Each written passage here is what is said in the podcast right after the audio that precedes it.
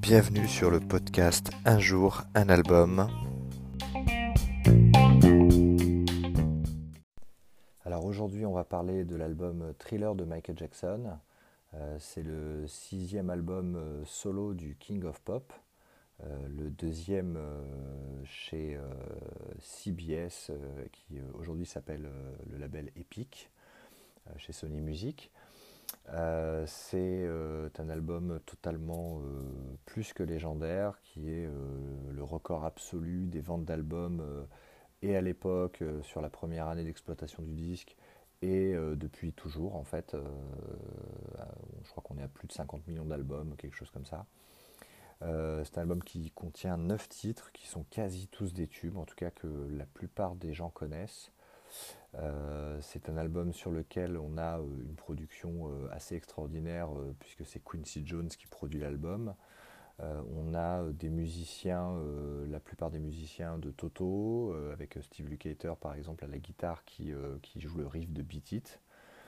on a Eddie Van Halen qui fait le solo de Beat It. On a un duo avec Paul McCartney. On a, voilà, on a vraiment neuf pépites incroyables.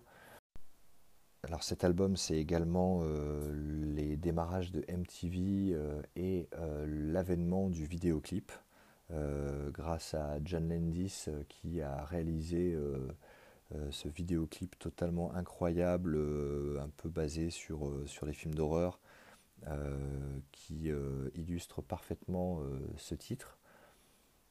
C'est l'album qui va propulser Michael Jackson dans une dans les hautes sphères euh, de l'industrie musicale, puisqu'il devient euh, clairement euh, l'un des plus grands artistes de tous les temps. Parmi les titres que je vous recommande, il y en a plusieurs. Il y a le morceau Beat It, qui est clairement très tourné rock, voire hard rock, hein, donc avec la présence d'Enny Van qui fait un, solo de guitare totalement dantesque.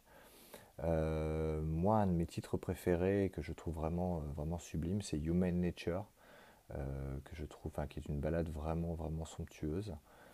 Euh, voilà, il y a également Billie Jean, voilà, Be Starting Something, qui sont des, des, petits trésors. Et je vous recommande de vous réécouter l'album parce que même si euh, la plupart des gens le connaissent, ça reste quand même un des plus grands monuments de la pop musique de tous les temps.